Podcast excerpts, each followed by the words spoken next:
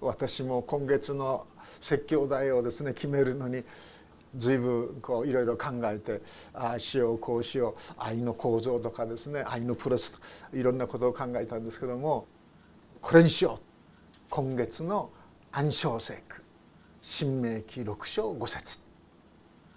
実はこの箇所は今月だけの暗唱聖句じゃなくて今年の暗唱聖句。いや私たちの生涯の70年80年その私たちの生涯全てにわたっての最も基本的なテーマだということを皆さんと共に分かち合いたいと思いまして今月の暗唱聖句という説教題にさせていただきました。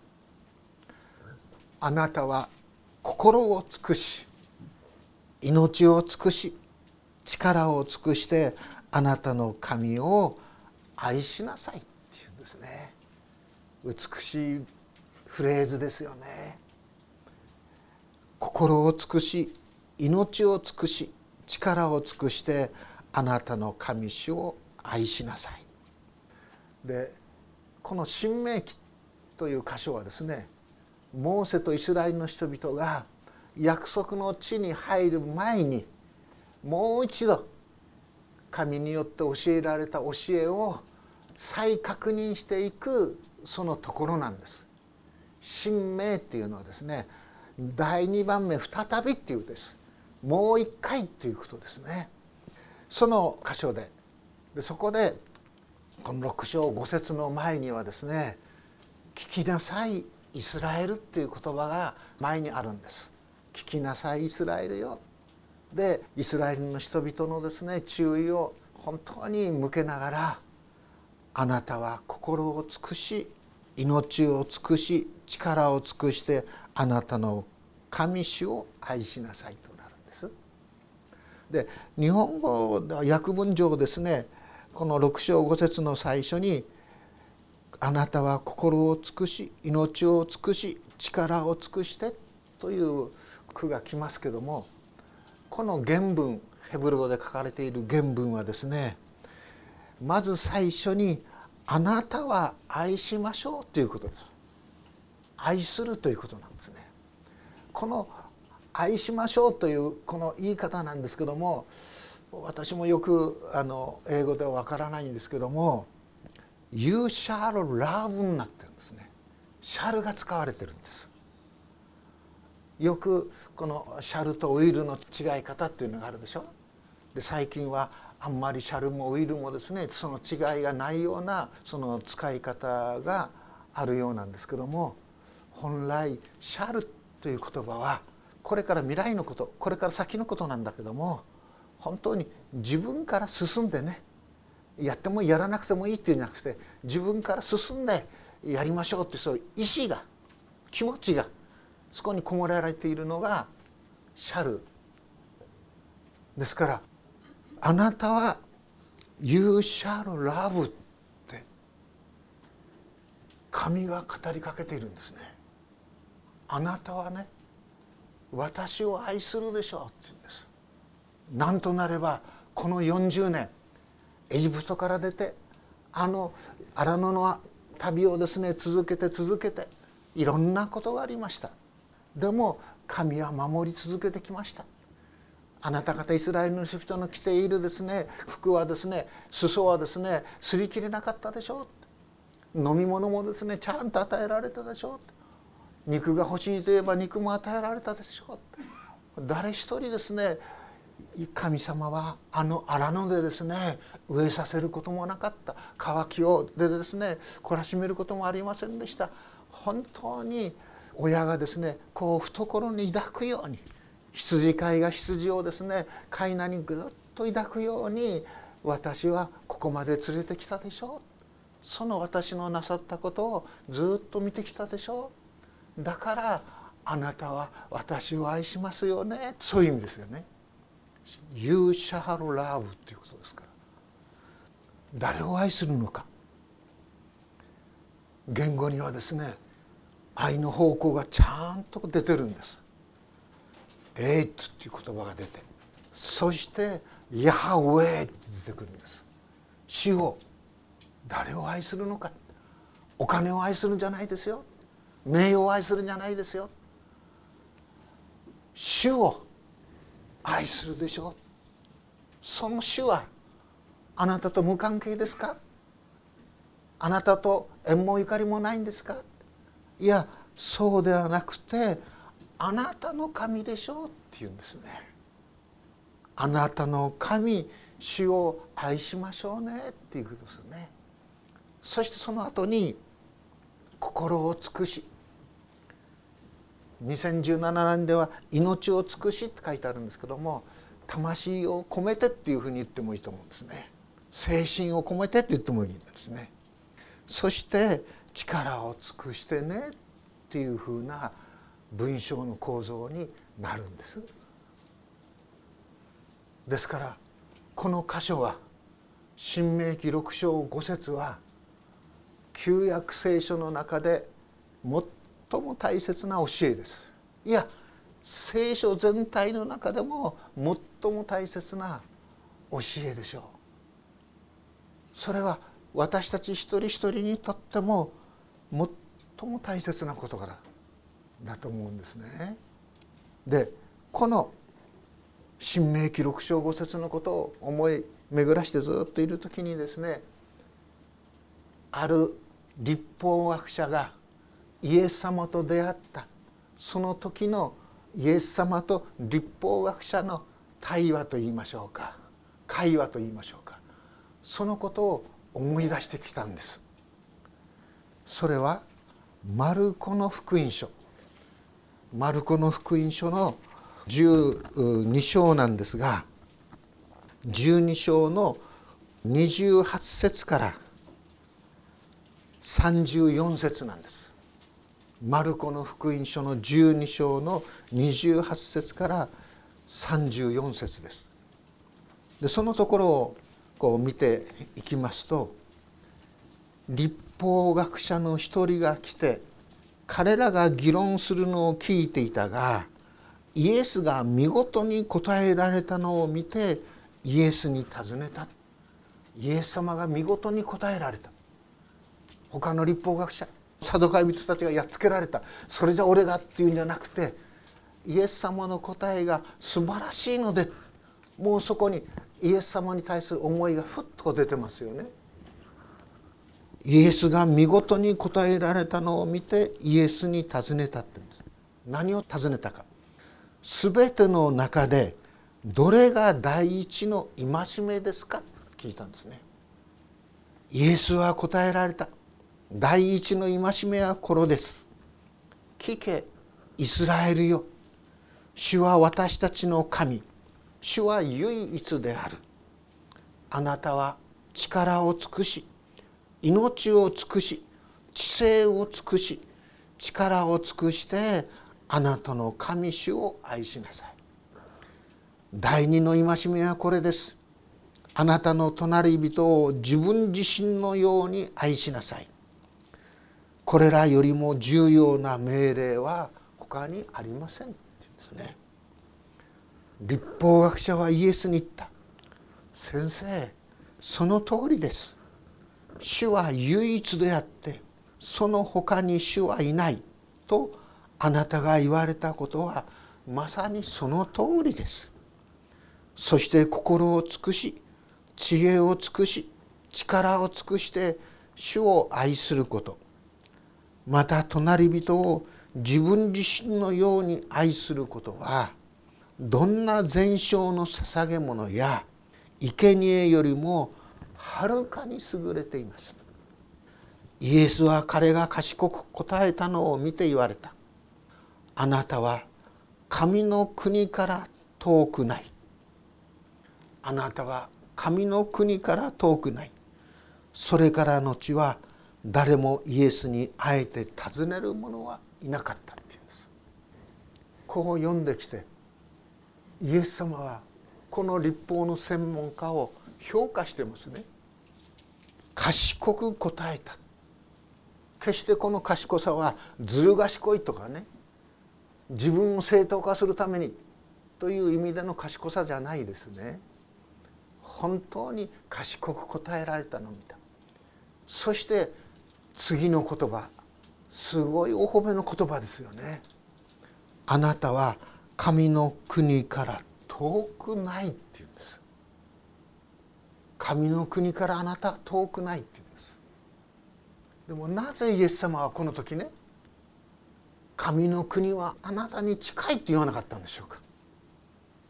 神の国はあなたの目の前にあるとは言わなかったんでしょうか。あるいはあなたはすでにもう神の国に入っているとは言わなかったんでしょうか。なぜあなたは神の国から遠くないと言われたんでしょうか。このことを学んでみたいと思うんですそしてこれは私たちが知性を尽くして思いを尽くして知力を尽くしてってありますけどもそのことにも関わってくると思うんですよね。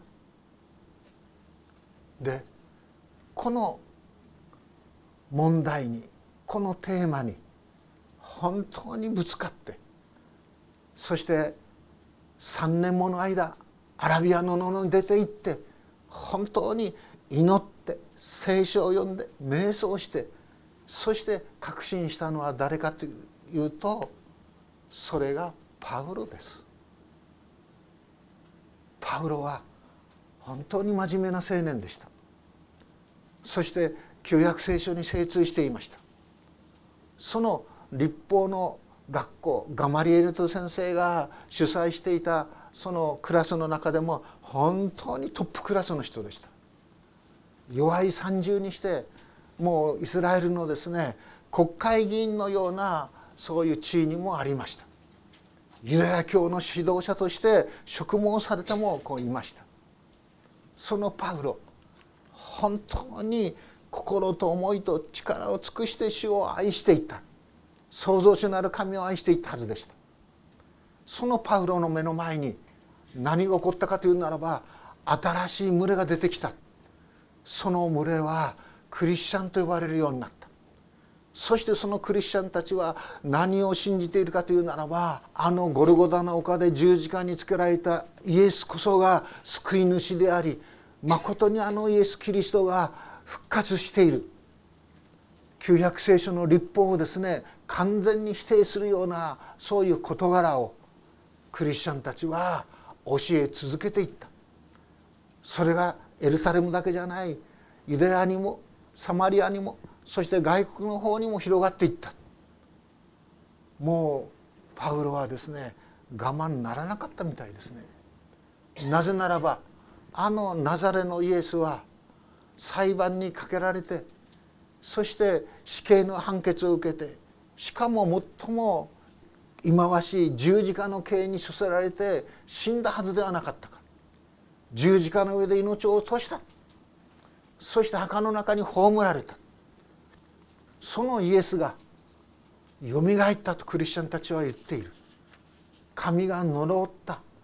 神に呪われて十字架の上で死んだ人が本当に夢幻じゃなくて生き返って生きているんだ。そんなバカなことはない。神が一旦呪ったものをね神が祝福して生き返らせた。それは神の自己矛盾じゃないか。論理的に考えるならばそうですよね。神の自己矛盾ですよ。それでパウロはまあその時はまだサウルと呼ばれていましたけどもダマスコに移り住んだクリスチャンたちを捕らえるために指導者から許可を得て旅を続けていくんでしょ？兵隊を連れて。そしてダマスコ途上で復活の主に出会うんですよね。そしてもう太陽より眩しい光が彼を覆うんです。彼は馬から落ちます。その彼の身元に聞こえた言葉が「サウロサウロなぜ私を迫害するのか？トゲのついた棒を受けるのはあなたにとって痛いことだ」ということなんでしょうそれから人の働きを見るとダマスコに行ってですねイエスが主であることを述べ伝えたってありますがガラテヤスとかいろんな書物を見るとそれから後ですねパウロはアラビアの野に退いて3年間そこで過ごしたっていうんです。おそらくその時にサウロはこの心を尽くし思いを尽くし力を尽くしてあなたの神主を愛せよという言葉を通してあるいは旧約聖書の全体を通して信仰とは何だろうか希望とは何だろうか愛とは何だろうかそのプロセスは何だろうか信仰も希望も愛もごちゃごちゃになっているのかそれとも信仰と希望と愛がですね秩序だったそういう関わりの中にあるんだろうか。その中で本当に何が一番優れているんだろうか。そういうようなことを神学を彼は聖書を通しそして学んでいった。と私は推測しています。そういう中でパウロはですねまあパウロが書いた新約聖書があの13ぐらいあるんですけども一番悩んだのは何か？教会作りでねパウロが。ある意味ではパウロの手を煩わせた教会はコリントの教会です。ですからコリント人への手紙が第一の手紙があってで第二の手紙があるでしょ？でその他にですねいくつか手紙があったんじゃないかと言われています。そしてそのコリント教会の中での混乱。混乱の源。それは何かというならばパウロが偉いとかですねいやペテロが偉いとかですねバルナバが偉いとかこの世のこの地上のいろいろな価値基準をそっくりそのまま教会の方に持ってきちゃう。そこで教会がですね混乱するんですね。そして賜物でもですねどういう賜物が一番偉いのか。ね。私はこういう賜物を持ってます。僕はこういう賜物を持ってます。私はそういう賜物についての価値評価。それもですね教会を混乱させていった。コリントの教会は。コリントの町は大変大きな町でした。本当に栄えた町でした。豊かなそういうですね商人たちが集まってくる町でもありました。でも教会が混乱していった。その混乱していった教会にパウロが書いた第一の手紙その13章。それは愛の章と呼ばれている箇所ですよね。愛なくば。どんなに威厳で話しても愛なくばそれはうるさい仁王八シンバルみたいなもんなんだって。どんなに知識があったとしても愛なけばですねその知識は役に立たないんだって。山を動かすほどの完全な信仰があったとしても愛がなければそんな信仰は煮ても焼いても食えないものなんて。まあ現代風で言えばね。そういうふうにパウロは13章で書くんです。信仰があろうと。知識があろうと。私にはこういう希望があろうと。愛なくばそれは全く虚しいんだって言うんです。そしてパウロがあのコリントの13章のですね5節からですね本当に子供に諭すように愛は寛容ですって言うんでしょ？愛は寛容です。愛は親切です。もう本当に親が子にですね言い含めるように愛についてパウロは具体的に書き始めますよね。人を妬まないんですよ。愛は自慢せないしないんですよ。傲慢にもならないんですよ。礼儀に反することなどはしませんよ。自分の利益を求めることはありませんよ。苛立たないんですよ。人がした悪をいつまでも心の中にぐじぐじぐじぐじですね思い続けることはないんですよ不正を喜ばないんですよ真理を喜ぶんです。全てを耐え全てを我慢し全てを望み全てを忍ぶんです。愛は決して耐えることがありませんって言うんですね。予言ならば廃れます。威厳ならばやみます。知識ならば廃れます。私たちが知るのは一部分。予言するのも一部分であり完全なものが現れたら部分的なものは廃れるのですっていうんですね。こんなに具体的に愛のことについてパウロは言及するんですコリントの町の教会の人々にある時学生の時にですねこの箇所をなんか学ぶ時があって政権のリーダーがねこの愛のところに自分の名前入れて呼んでごらんって言われたんですよね。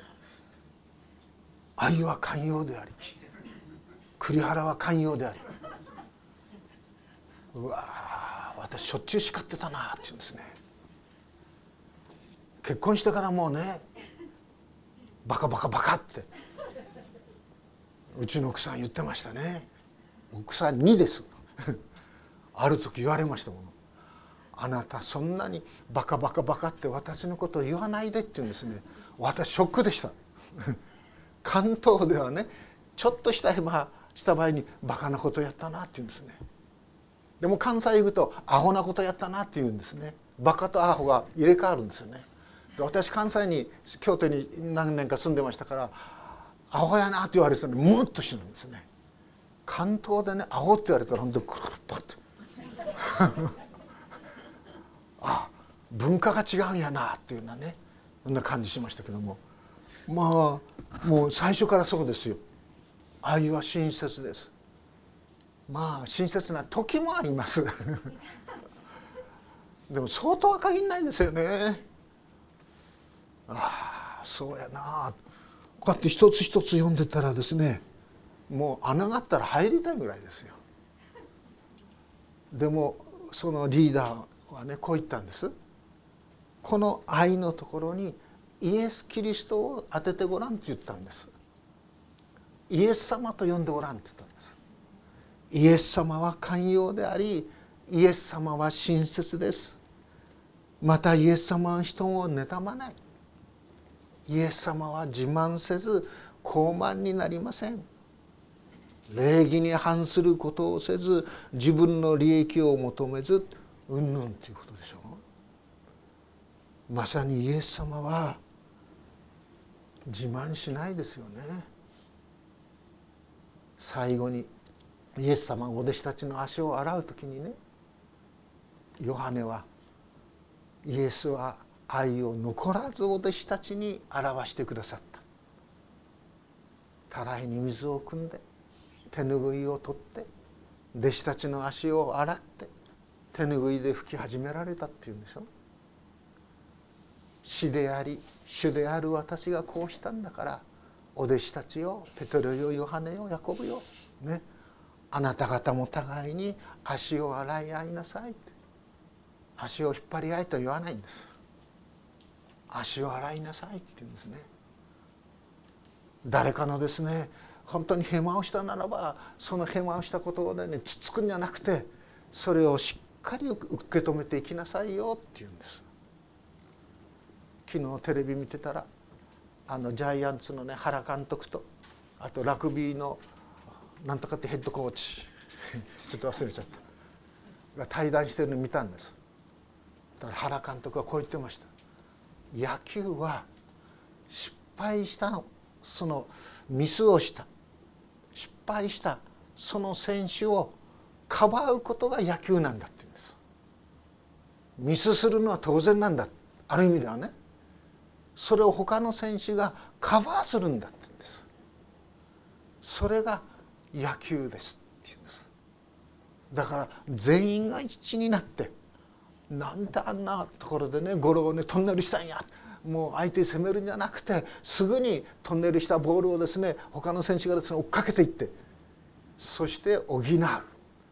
それがスポーツなんだ。それが野球なんだ。ということを言ってました。まさしくそうですよね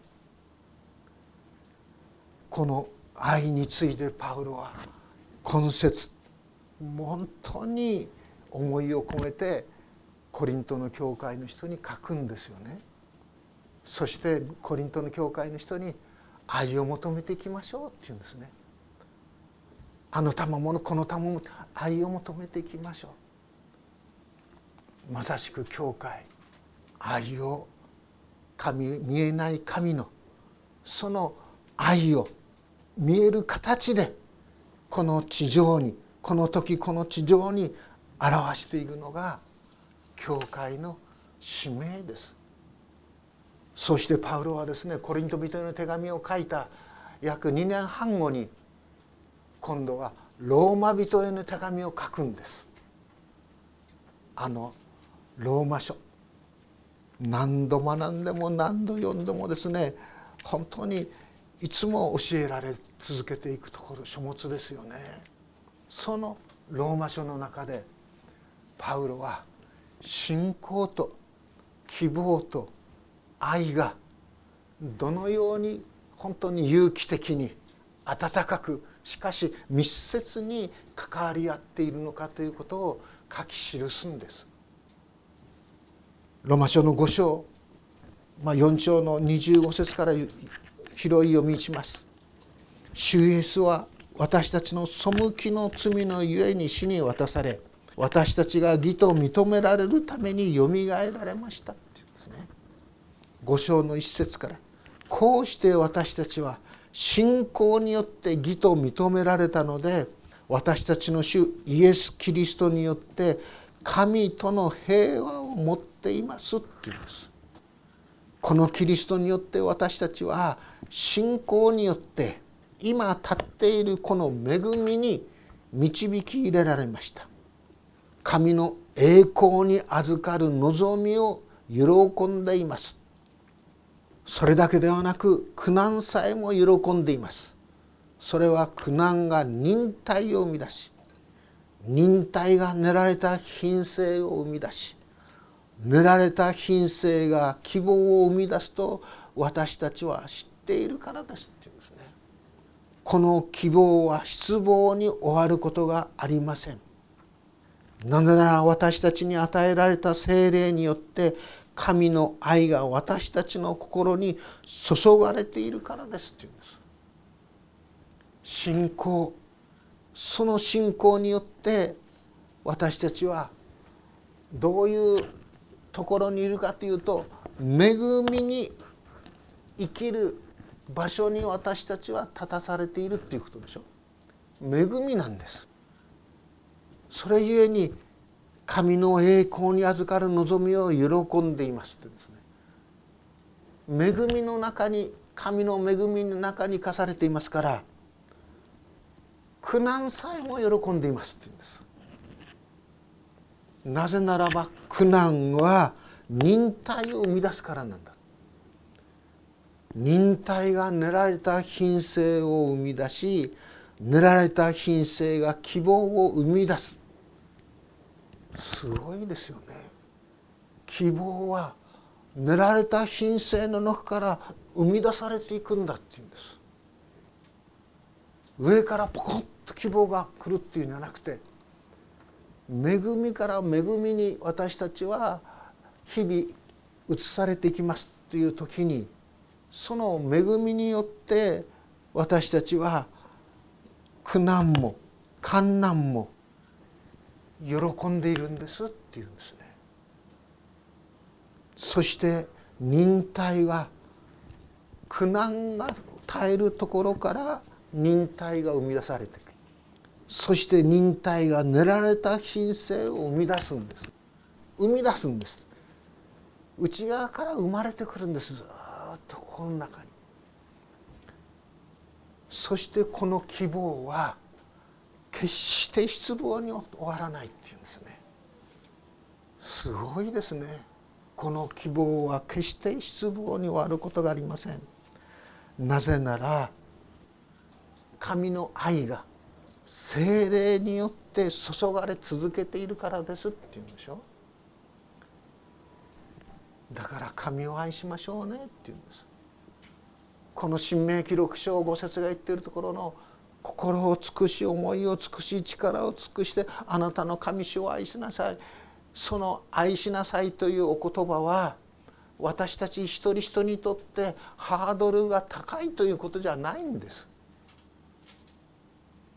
聖書の愛をその姿を私たち読んでいく時にですねもうこんな愛を私は一生涯かかって持つことできません。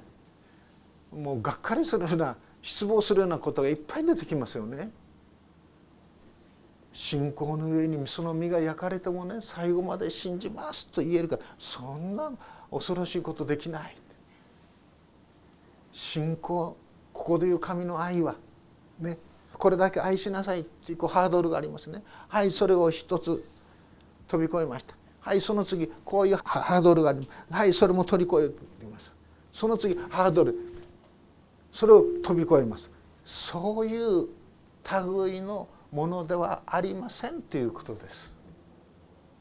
もしそういうね愛ならばここに人の愛子供の愛があってそこに少年の愛があってその次にですね大人の愛があってそして60過ぎ70ぐらいになってもう人間出来上がったそういう愛があってそれを飛び越えなさいそういう愛ではないということです。ここで神様がね心と思いと力を尽くしてあなたの神主を愛しなさいっていうのそれは何かというならばあなたの心とあなたの神戸を神の方に向けなさいっていうことです基本は。方向をね神の方に向けるんです。それが愛でしょ。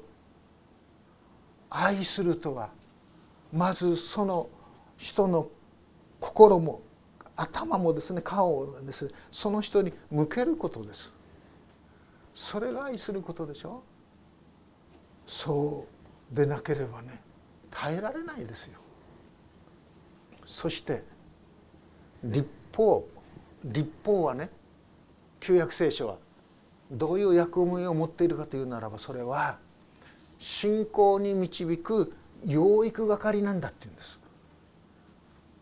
ガラテヤ書の3章の23節から24節。ガラテヤ書。そこを見るとですね信仰が現れる以前には私たちは立法の監督のもとに置かれ閉じ込められていましたがそれはやがて示される信仰が得られるためでした。こうして立法は私たちをキリストへ導くための私たちの養育係私たちの家庭教師になりましたっていうんです。ですからあの立法の専門家がね賢い返事をしました。その時イエス様は「神の国は遠くない」と言われましたその人。なぜかならば立法をしっかりときちんと学んでいる。だから私のことがわかるだろうということです。信仰とは何か。それはイエス様ご自身でしょ。信仰を仰ぎ見て救われイエス様を見ることです。信仰は。ですから立法は旧約聖書はずっと学んでいくとねイエス様に導く家庭教師のようなものなんです。家庭教師ですよ。私もちょっと家庭教師やったことがあるんです。一対一でしょ？家庭教師っていうのは。こんな素晴らしいものないですよね。一対一で教えてくれるっていうんです。何でもいい。その人に合わせて教えてくれるんです。家庭教師ですよ。すごい恵みですよね。私は今日のこの箇所を学びながらね本当に感謝しました。どんな小さなことでも祈って願って歩んでいく時に夜寝る前にねああこういうことがあったこういうことがあったこういう恵みがあった。もう恵みをね数える自然と数える。ああこういうことがあった。ああスーパーのあそこのねお店に行ってですねああそしたらあないかなと思ったらまだ残ってたプールの帰りにですねあんじゃちょっとねおかずを買っていけばあうちの奥さんと一緒に2人だけですからあすぐ食べられるなまあいろいろおかってやるようになってですね頭の中であ夕食は何にしようかなお昼はこうにしようそういうようにいろいろ組み立てるんですね。いや小さなお勝手の小さなお料理作りの中でも恵みを感じるんです。ああ生かされてるな愛されてるなっていうこと。お手紙なんかが来るでしょ？あらこの人こんな素晴らしいね年賀はがきくれたって。びっくりしました。もう81のおじいちゃんですよ。それがすごい綺麗なですね年賀はがきなんですね。まあすごい人たちがたくさんいますよね。もう毎日毎日がある意味ではね心を湧き分けさせるそういう日々です。77になって。神を愛するということは素晴らしいことですね。いやそれ以上に神に愛されているということは本当に素晴らしいことですよね。この素晴らしさでお祈りします。天の父なる神様何度素晴らしいと言っても言い足りないほどのあなたの恵みを覚えます。まことにあなたの愛は尽きることがなくあなたの真実は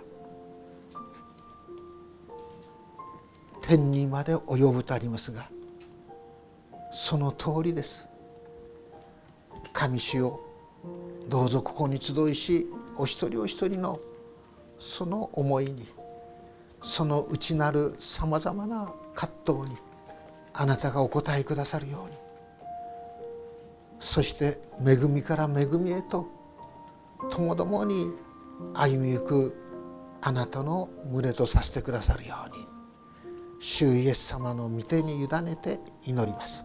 アーメン